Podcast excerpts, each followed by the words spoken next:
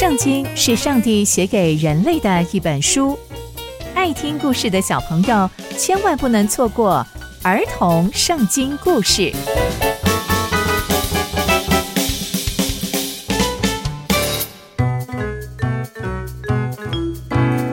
各位亲爱的大朋友、小朋友们，大家好，我是佩珊姐姐。小朋友们，今天佩珊姐姐要跟大家分享的故事是大卫治国。我们在前一集中知道。大卫听了上帝的情书之后，就非常非常的感动。大卫也以祷告回应了上帝。那接下来又会发生什么样的事情呢？就让我们继续听下去吧。在情书中间，上帝跟大卫坚定了他们的关系是非常非常的紧密，因为上帝应许要让大卫王治理以色列国。而且上帝也说了，他会亲自保护以色列国，亲自来带领这个国家的兴盛。所以大卫王呢也非常的听话，他把治理国家的事情也都恭敬交托在上帝的手中。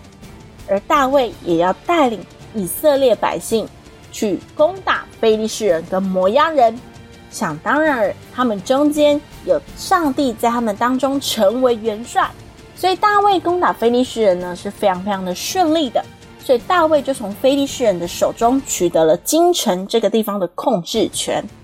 后来大卫又率领以色列百姓去攻打摩押人，当然喽，他们又是再次的大获全胜。摩押人就臣服在大卫的眼前，并且给大卫进贡。后来上帝呢，也让大卫王又再一次带着以色列百姓去攻打索巴人。没错，又再一次的大获全胜。大卫王呢，就从索巴人那里获得了战车一千辆、骑兵七千位，哇，还有两万个步兵，哇！大卫就非常非常厉害啊！他得到了这么多的战车、骑兵还有步兵，他其实应该要继续拓展他的版图的，对不对？但大卫并没有这样做哦，他呢，只留下一百辆战车的马，而且他把这些东西都献给上帝。后来大卫又继续攻打亚兰人，没有错，大卫就继续攻打下去，而且继续大获全胜。为什么呢？因为大卫无论到什么地方去，上帝都让他得胜。大卫呢，又取得了哈大底谢臣仆所拿的金盾牌，是非常非常的稀有的珍宝。而且呢，大卫拿到了这个金盾牌之后，他就带回了耶路撒冷，这可是他的战利品。哇！而且大卫王呢，也从这些攻打的地方呢，得到了非常多的金属，因为在那个时候啊，金属是非常非常的珍贵，而且这些金属都可以拿来制造成武器。所以其实每个国家都非常非常需要这样子的金属。那大卫王呢，因为他攻打了许多的地方，所以他就得到非常非常多的金啊、银啊、铜啊这些东西。但是大卫王并没有把这些东西占为己有。大卫王把这些东西从征战各国得来的金银铜，全部都分别为圣，献给了上帝。这是多么不容易的事情！当我们打胜仗，得到许许多多战利品的时候，我们竟然没有为自己留下什么。大卫王把全部都拿出来献给上帝。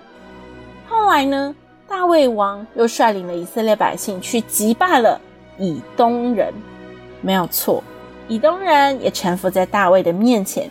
所以，其实各方的人都臣服在大卫的面前，其实也是臣服在上帝的面前。因为大卫无论到什么地方去，上帝都使他得胜。为什么呢？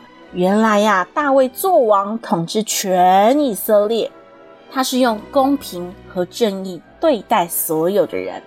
哇，他就是用上帝的眼光、上帝的心意来统治以色列国，所以这个国可以非常的平和，而且起来征战的时候。所有的人同心合一的一同作战。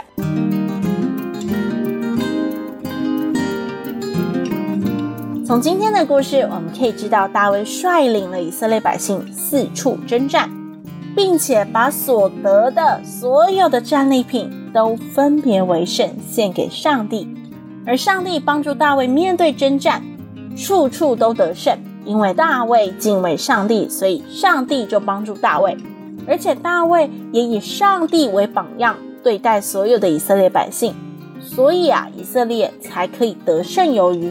所以，小朋友们，我们要记得，上帝是我们生命的主，也是掌权的主。我们要学习敬畏上帝哦，才能靠着上帝胜过一次又一次的征战。刚刚佩珊姐姐分享的故事都在圣经里面哦，期待我们继续聆听上帝的故事。我们下次见喽，拜拜。